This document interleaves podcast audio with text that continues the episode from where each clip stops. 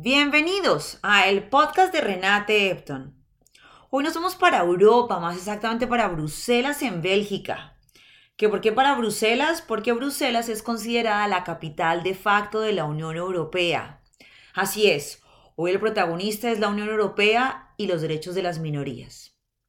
Hace poco me leí un artículo en The Economist muy interesante acerca de los derechos de las minorías en los países miembros de la Unión Europea y dije, este tema es demasiado interesante, se hace necesario desarrollar el mismo en mi podcast. No solo porque sueño con trabajar para el Parlamento Europeo algún día, sino porque todo lo relacionado con la Comunidad Europea como institución me apasiona. Pero además aprendí muchísimo sobre la Unión Europea con un profesor adorado en UCSD que nunca olvidaré, el profesor Fisk. Profesor que de paso les cuento escribió un reference letter maravilloso sobre mí para la maestría que empiezo en agosto en USC. En fin, Fisk es de esos profesores con el que me podría tomar mil cafés y charlar y aprender. Bueno, entremos en materia. Repasemos rápido qué es la Unión Europea. La Unión Europea es una asociación económica y política única en su género, compuesta por 27 países. Esta asociación busca que la economía y la seguridad de los países miembros se fortalezca para afrontar el terrorismo y prevenir conflictos. Lo que comenzó como una unión netamente económica Hoy es una organización activa en todos los frentes políticos y sociales, desde el medio ambiente hasta la salud, relaciones exteriores, seguridad, pasando por la justicia y la migración. Mejor dicho, la Unión Europea puede ser económica y políticamente igual o más poderosa que los Estados Unidos. Pues entre otros muchos aspectos, su principal motor económico es el mercado único, que permite que la mayoría de las mercancías, servicios, personas y capital puedan circular libremente por el territorio que compone los 27 países. A todas luces, esta asociación de países presenta grandes ventajas para los países miembros. Sin embargo, los críticos afirman que a la hora de proyectar principios democráticos como la defensa de los derechos humanos de las minorías, la Unión Europea presenta desafíos dada la complejidad del proceso de integración. Cuando hablo de minorías me refiero a la comunidad LGBTQ, a los inmigrantes, a diferentes grupos étnicos. Ahora me explico con todo esto. ¿Qué quiero decir con todo esto? La Unión Europea le permite, mejor dicho, necesito, les voy a contar cómo funciona la Unión Europea y sus miembros, porque es, es una asociación económica y política, pero, pero cada miembro tiene un rol. Bueno, ahí hay una serie de asuntos que son necesarios eh, aclararlos para entender mi tema. Entonces, la Unión Europea le permite a los países miembros tener el control sobre sus asuntos políticos domésticos, es decir, cada país es autónomo en sus decisiones locales. Pero a la hora de integrar mercados para el beneficio económico, la Unión Europea es la mayor autoridad. Y los países digamos que pierden esa autonomía cuando de tratados económicos dentro de la Unión se trata. Se los pongo así. Mis vecinos y yo nos asociamos para intercambiar frutas y verduras, de la mano de una institución como la Unión Europea que establece las condiciones de ese intercambio comercial. Pero ninguno de mis vecinos puede intervenir si al interior de mi casa algo anda mal en temas de violación de derechos humanos.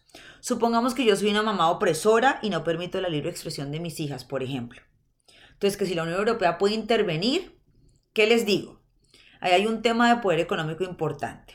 Si, por ejemplo, un país como Francia, que es de los países más poderosos dentro de la Unión, debido a su gran aporte económico a la misma, comete actos de violación de los derechos humanos dentro de su territorio, pues la Unión Europea como institución le hace pasito. Primero porque su aporte económico es vital para la Unión, ¿me entiendes? O sea, Francia es un país muy importante para la Unión Europea. Y segundo, de intervenir, la Unión Europea podría hacerlo a través de sanciones que ellos mismos llaman medidas restrictivas. Pero para imponer esas medidas se hace primero una serie de acercamientos con el gobierno del país miembro en aras de prevenir un conflicto o responder a una crisis actual. Ahora, como la violencia, volviendo al, ejemplo que les puse, como la violencia del derecho a la libre expresión, por ejemplo, no es un conflicto regional o un conflicto que traspase fronteras, pues el papel de la Unión Europea no es punitivo.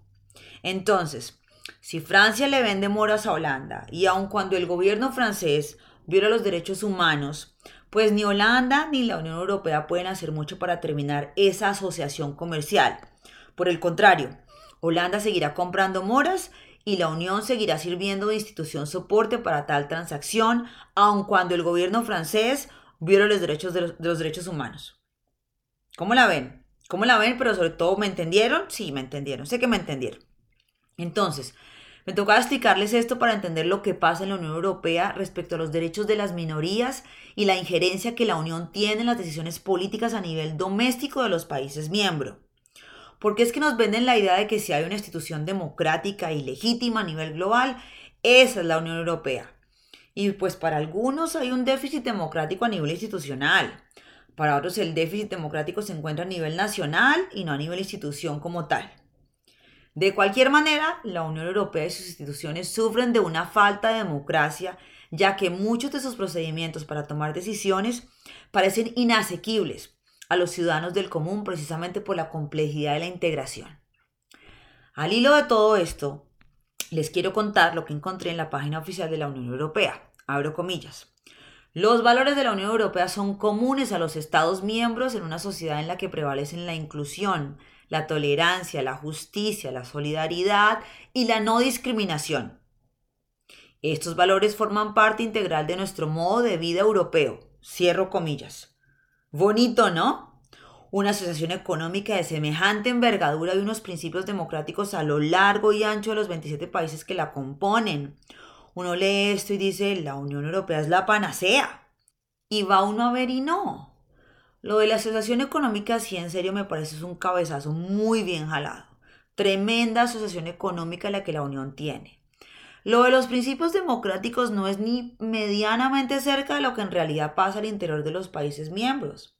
Y en mi opinión, la Unión Europea hoy es un aliado y un verdugo cuando de los derechos humanos de las minorías se trata. Para poner algunos ejemplos. En Hungría, hoy bajo el gobierno del primer ministro Víctor Orbán, se aprobó una ley anti-LGBTQ, que camuflada como una ley para proteger a la infancia y prevenir la pedofilia, prohíbe que en las escuelas se presente contenido relacionado con la homosexualidad o el cambio de sexo.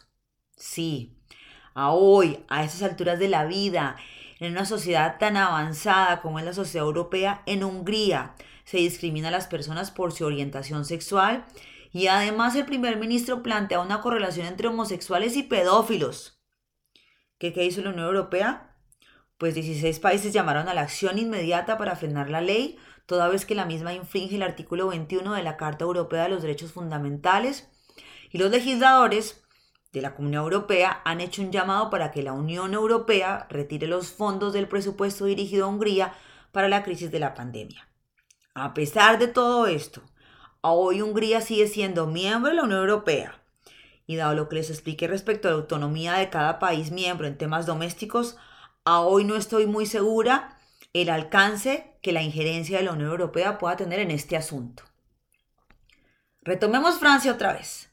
Resulta que en el 2019 en Francia el Senado votó en mayoría para prohibir que las madres musulmanas usen el hijab, que es el velo en la cabeza, mientras acompañan a sus hijos en los viajes escolares. La ley también prohibiría el uso de burkinis, que son los trajes de baño de cuerpo entero. El uso de burkinis se prohibiría en piscinas públicas y prohibiría que las niñas menores de edad oculten su rostro o usen símbolos religiosos en espacios públicos. Este proyecto de ley influencia el sentimiento antimusulmán y representa la violación del derecho fundamental a elegir y practicar cualquier religión. Como si no fuera poco, Hoy las empresas públicas en Francia prohíben abiertamente los hijabs. Muchas empresas privadas no contratan mujeres que usen velo. Ni siquiera me interesa buscar los argumentos de quienes favorecen esta ley porque para mí eso es una violación clarísima al derecho a la libertad de predicar cualquier religión, derecho que está constituido en la Declaración de los Derechos Humanos. Entonces, para el caso de Hungría y su ley anti-LGBTQ, la Unión Europea se pronunció y lo que les decía, no sé qué vaya a pasar, pero pues el tema vaya andando. Para la ley anti-hijab en Francia, ni la Unión Europea ni los países miembros se pronunciaron. Es más, les cuento, hoy un tercio de los países que hacen parte de la Comunidad Europea tienen leyes que prohíben burcas y pañoletas en la cabeza en circunstancias particulares. Me refiero, las personas que trabajen para el gobierno, los profesores de escuelas y universidades no pueden vestir prendas que cubran sus cabezas. En un tercio de los países miembros de la Comunidad Europea. Entonces son 27 países, un tercio, no sé, 5 países, 6, no sé, no hagan matemáticas. Pero eh, cuesta trabajo entender esto, ¿verdad? Sobre todo porque esta retórica islamofoba y la creciente xenofobia en Francia pone en riesgo la integridad de las mujeres musulmanas en ese país y abre una puerta a repetir la historia de discriminación contra las minorías en Europa. Hoy son las mujeres musulmanas, hace 80 años fueron los judíos perseguidos por el régimen nazi y ya sabemos en qué terminó todo eso, en el holocausto, uno de los acontecimientos más atroces de la historia contemporánea. Para cerrar, la Unión Europea y sus políticos continúan hablando de los valores europeos, los cuales defienden la democracia y la dignidad humana. Por un lado, cualquier gobierno europeo que pisotee los derechos de la comunidad LGBTQ será objeto de un ataque político y burocrático por parte de Bruselas. Sin embargo, permitir a los países que prohíban el uso de hijabs es bien visto ya que promueve la defensa de los valores europeos. Surgen varias preguntas. A diferencia de los aspectos económicos que domina la Unión, los derechos de las minorías son aspectos en los que la Unión Europea interviene a conveniencia. Francia no es Hungría. El aporte económico de Francia a la Unión Europea es más significativo que el de Hungría y por ello la diferencia en el trato que la Unión le da a un país y al otro. Pareciera que el discurso de que los valores de la Unión Europea en el que deben prevalecer la inclusión, la tolerancia, la solidaridad y la no discriminación se da en un marco en el que los derechos de las mujeres musulmanas están excluidos, pero los derechos de la comunidad gay no. ¿Por qué la Unión Europea promueve la libertad de vivir abiertamente sin discriminación a la comunidad LGBTQ, pero a su vez ofrece poco o nada a las mujeres musulmanas que quieren usar su velo en la cabeza? Hasta aquí el podcast de Renate Epton. Abrazo, bye.